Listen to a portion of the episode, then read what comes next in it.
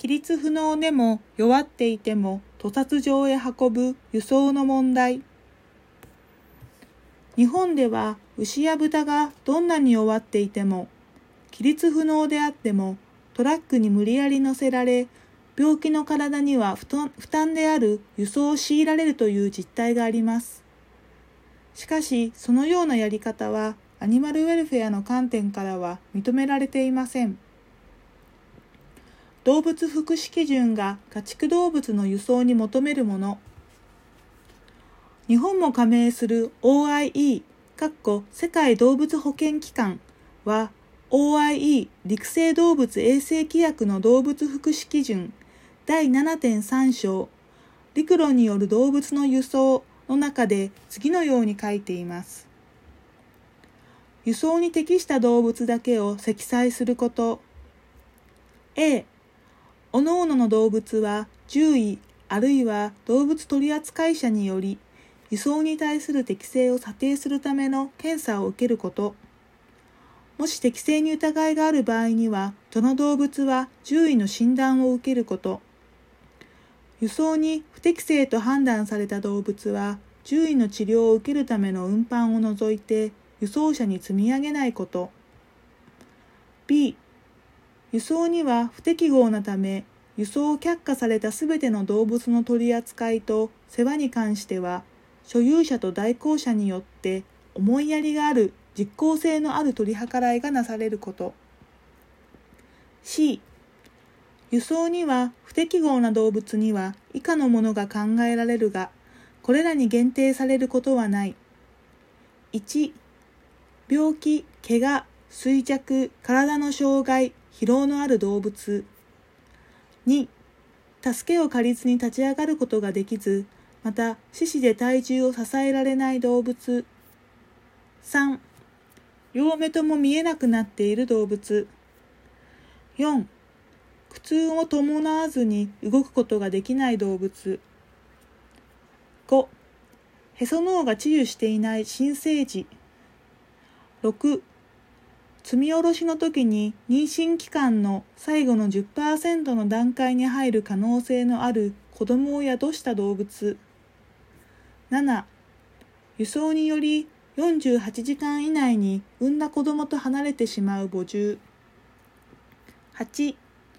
予想される気象状況のために福祉状態の悪い体の状態になりそうな動物。このように輸送される動物の条件が細かく記載されているのは輸送が動物にとって大きなストレスとなるからです。この OIE 基準に基づいて作成され農林水産省が推奨しているアニマルウェルフェアの考え方に対応した家畜の輸送に関する指針もまた、家畜にとって輸送はストレスを伴うものであるとして次のように書いています。管理者及び使用者は輸送前に家畜の健康状態や怪我の有無等を確認し、必要に応じて獣医師と相談しながら輸送が過度な負担になると考えられる家畜については輸送の対象から外すことが望ましい。輸送が過度な負担となると考えられる家畜には、病気や怪我等で非常に弱っている家畜、分娩直前の家畜、分娩直後で子飼いを伴わない家畜、細体が乾く前の新生家畜、自力で立てない家畜、両目の見えない家畜等が該当する。畜産動物の輸送は人が車でドライブするようなものとは全く違います。一度でたくさん運べるように過密に収容され、おがこなどが敷かれていないことも珍しいことではなく、牛は短い紐で固定されて立ったままで、長距離輸送に耐えなければなりません。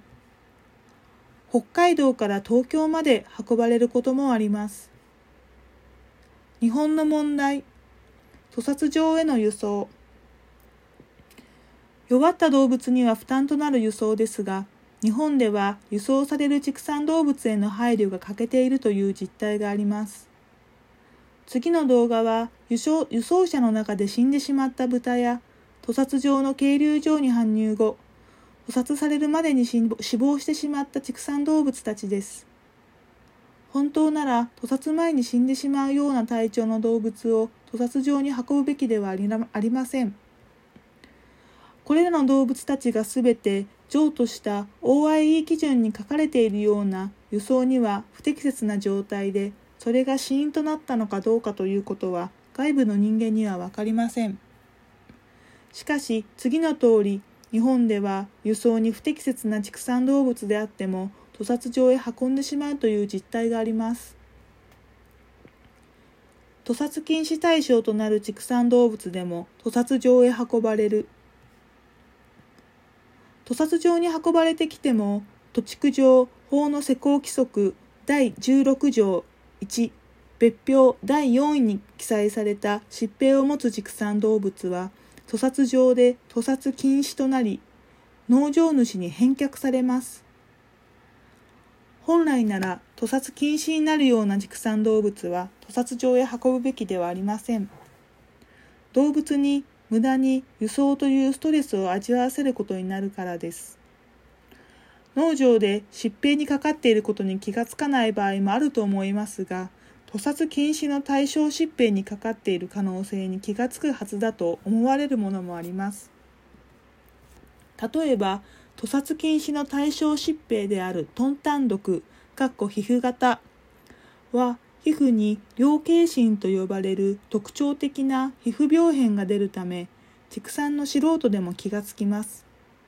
しかしそのような豚も屠殺場へ運ばれてきます。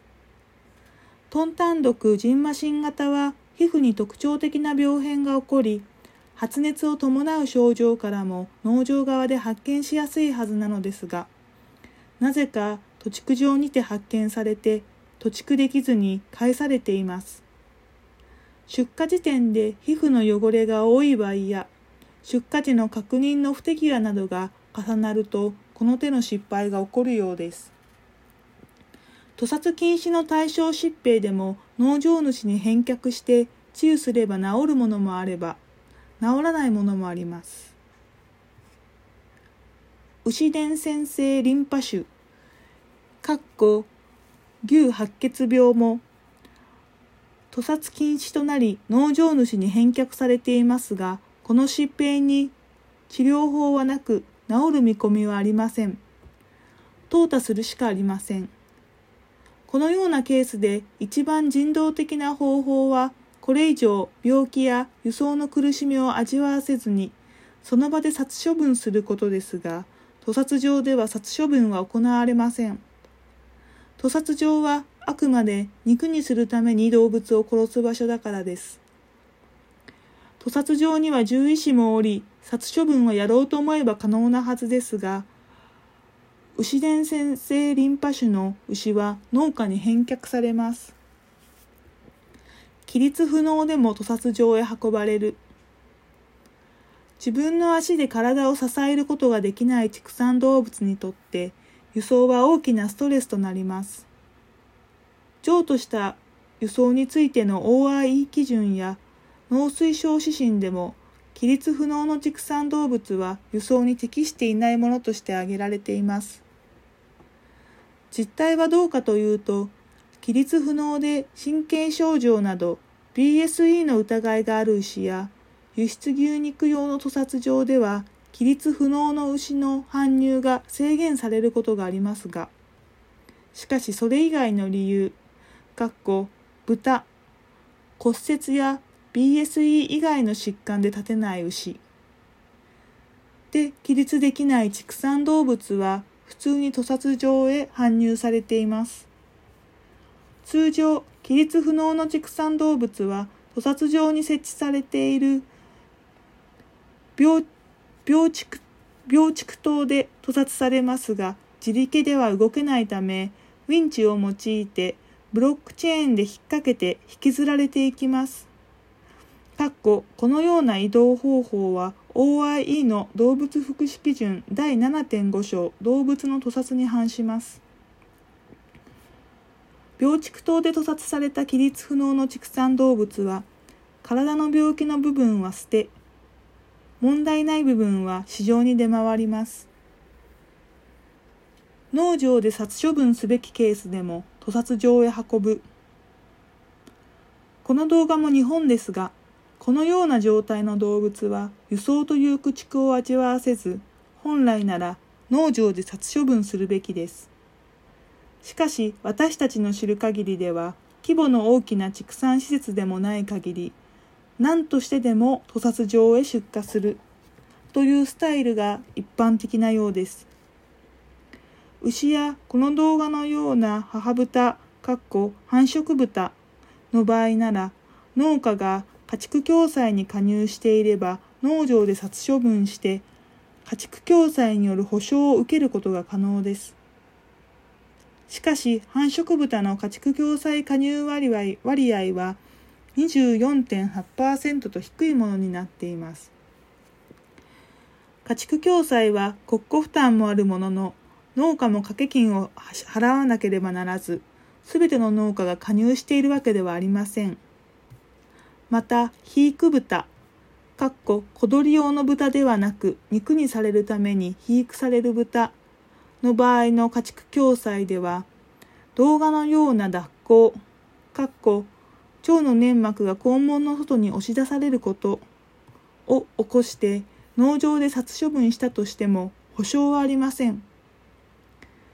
肥育豚の場合は災害などの死亡事故が対象で殺処分は保証の対象にならないからです。家畜共済加入割合乳幼牛など92.7%肉用牛など68.8%繁殖種豚24.8%肥育豚29.3%平成29年度農業共済の加入実績。もし家畜共済に加入していなかったり対象が肥育豚であった場合農場内で殺処分したとしても農家には何の利益も残りません。逆に農場で死んでしまった場合その死体を死亡重畜処理場に出さなけ出さなければならず、その手数料は農家が支払わなければなりません。そのため、生産者としては死ぬ前に何としてでも出荷したいという気持ちがあります。